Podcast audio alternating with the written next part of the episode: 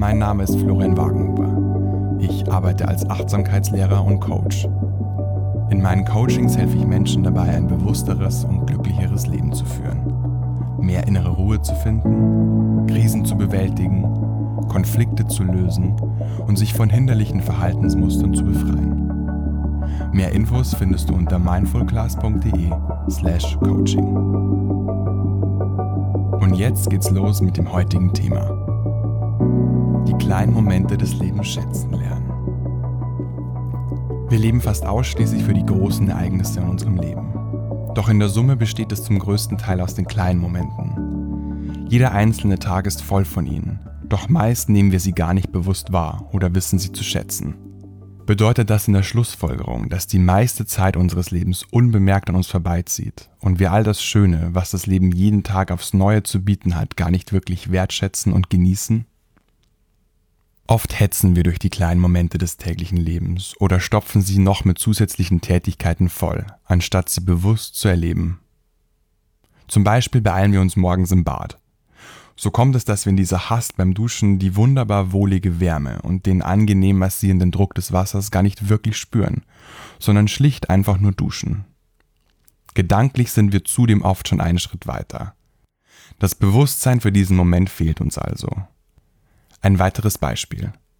Schon seit Ewigkeiten haben wir vor lauter Alltagsverzettelung nicht mehr mit einer eigentlich sehr engen Freundin telefoniert. Nun ruft sie zufällig an. Doch statt sich jetzt ausschließlich dem Telefonat mit dieser Freundin zu widmen, räumen wir nebenbei noch in der Wohnung auf. Ist das völlige Wertschätzung des Moments oder ist es Multitasking und Effektivsein? Ich ertappe mich selbst immer wieder dabei, wie ich beim Telefonieren nebenher noch andere Dinge erledige. Oft bemerke ich dann aber irgendwann, dass ich dem Gespräch eigentlich meine volle Aufmerksamkeit geben möchte und beende mein Multitasking. Manchmal mache ich mit meiner parallelen Tätigkeit aber auch weiter. Innerlich argumentiere ich dann damit, dass ich heute noch viel zu tun und wenig Zeit habe. Aber ist es wirklich so? Geht es immer nur um Effizienz und darum, möglichst viel an einem Tag zu schaffen? Oder wird ein Tag vielleicht von einem aufmerksamen und tiefen Gespräch perfekt abgerundet? Sich an den kleinen Momenten erfreuen. Unser Leben besteht zum größten Teil aus kleinen Momenten. Leider erfreuen wir uns an ihnen aber eher selten. Dabei bietet jeder Tag eine Vielzahl an kleinen Augenblicken, die uns glücklich machen könnten, wenn wir sie nur bemerken würden. Doch warum nehmen wir sie nicht bewusst wahr? Weil sie für uns selbstverständlich geworden sind. Wir haben den Blick für unser privilegiertes, wundervolles Leben verloren. Wir leben in solch einem materiellen Überfluss, dass wir die kleinen Dinge des Lebens gar nicht mehr zu schätzen wissen. Das kuschelige Bett, in dem wir morgens aufwachen, die schöne Wohnung, in der wir leben, das warme Wasser, das jeden Tag aus dem Duschkopf schießt, der elektrische Strom, der so viele Geräte betreibt und unser Leben damit so viel bequemer macht, der Herd und die Heizung, die uns ersparen, erst umständlich Holz anzünden zu müssen, die Waschmaschine, die unsere Wäsche ganz von alleine säubert, ohne dass wir sie erst stundenlang mühsam per Hand waschen müssen die Spülmaschine, die uns täglich ohne Murren lästige Arbeit abnimmt und so weiter. Überdies haben wir jeden Tag mehr als genug zu essen. Wir leben in dem Luxus, in Geschäfte gehen und alle nur erdenklichen Lebensmittel aus aller Welt kaufen zu können, ohne je selbst auf einem Feld gestanden zu haben. Unzählige Menschen helfen uns dabei, unser tägliches Essen auf dem Tisch zu haben. Zudem leben wir in einer Demokratie, das heißt, wir können uns frei bewegen, wir können freie Entscheidungen treffen. Wir können offen unsere Meinung äußern und noch so vieles mehr. Eine verzerrte Wahrnehmung. Doch wissen wir all diese Kleinigkeiten, die im Grunde genommen ja alles andere als Kleinigkeiten sind, auch jeden Tag zu schätzen?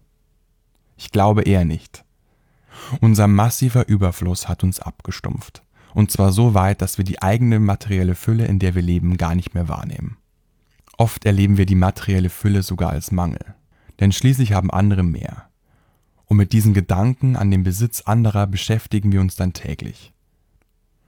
Natürlich spricht nichts dagegen, sich gelegentlich auch mit dem Leben anderer und mit ihren Erfolgen zu befassen. Das kann für das eigene Leben inspirieren und motivieren. Es kann also einen positiven Effekt auf uns haben. jedoch nur dann, wenn wir ihnen ihre Erfolge auch von ganzem Herzen gönnen. Wenn wir das tun, versetzen wir uns selbst in die Lage, auch unserem Leben mehr Dankbarkeit und Wertschätzung entgegenzubringen. Wenn wir allerdings neidisch auf die Erfolge anderer sind, schneiden wir uns von unserer eigenen Fülle ab. Dann sehen wir nur noch, dass die anderen mehr haben und empfinden Mangel. Eine völlig verzerrte Wahrnehmung. Zugleich verschwindet damit auch jegliches Bewusstsein für alle kleinen Momente. Sie werden unwichtig, rücken in den Hintergrund und werden nicht mehr wahrgenommen. Stattdessen sehen wir uns voller Neid nur noch nach großen Momenten, auf die wir stolz sein können, die wir teilen können, die uns fühlen lassen, dass wir gut genug sind. Mit diesem zwanghaften Denken übersehen wir folglich also all die kleinen Dinge, die uns bereits zeigen, dass wir im Überfluss leben, dass wir erfolgreich sind, dass wir gut genug sind. Natürlich gibt es immer Luft nach oben. Natürlich gibt es weiteres Potenzial in uns, das sich entfalten will. Aber die Entwicklungsmöglichkeiten, die noch vor uns liegen, dezimieren nicht im geringsten den Wert unseres aktuellen Lebens unsere Wahrnehmung verändern. Unser Ego fühlt sich mit einer Sichtweise, die auf Mangel basiert, wohl. Unser Ego will nämlich nicht, dass wir erkennen, in welcher Fülle wir tatsächlich leben. Es will nicht, dass wir uns an all den kleinen Momenten des Lebens erfreuen.